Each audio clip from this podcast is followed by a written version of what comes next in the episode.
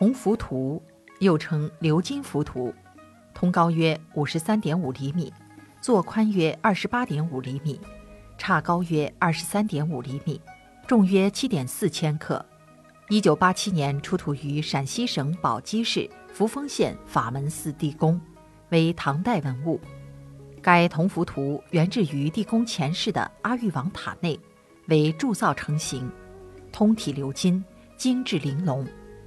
四角正方形亭单层格式，分为塔基、塔身、塔刹三部分。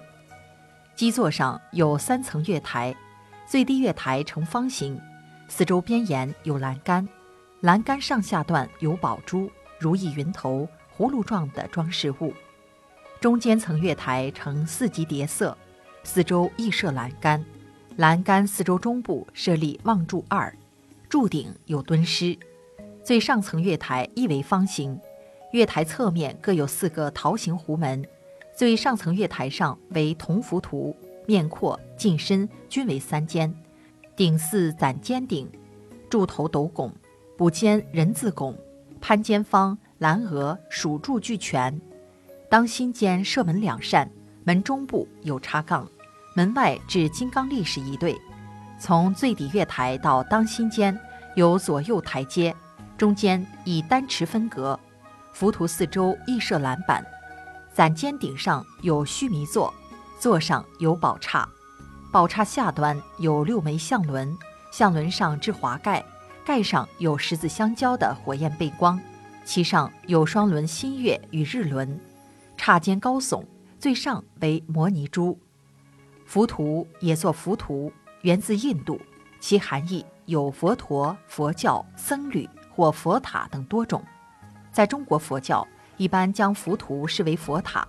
古印度佛教徒筑塔，最初是为供奉佛骨或葬住僧尼尸骨之用，后来演变为佛教象征性的重要标志。佛教徒非常崇拜舍利。见舍利如见佛陀本身，佛塔又称功德具，造浮屠佛塔被视为建功德的事。造塔的功德很大。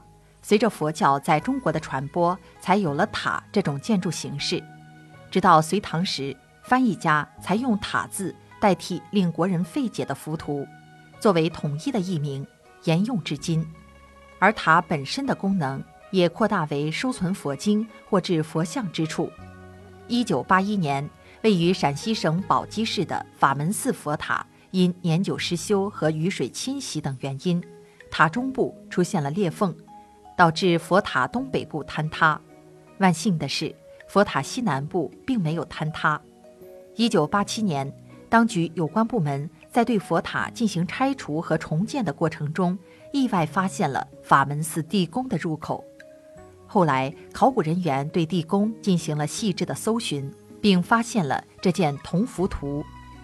二零零二年，国家文物局印发首批禁止出国展览文物目录，规定六十四件一级文物为首批禁止出国展览文物，铜浮图名列其中。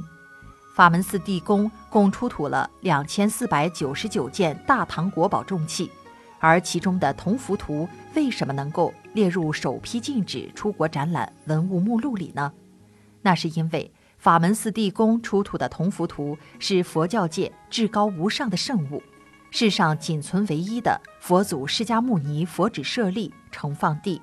此座佛塔所具有的意义，非一般的佛塔能够比拟并肩的。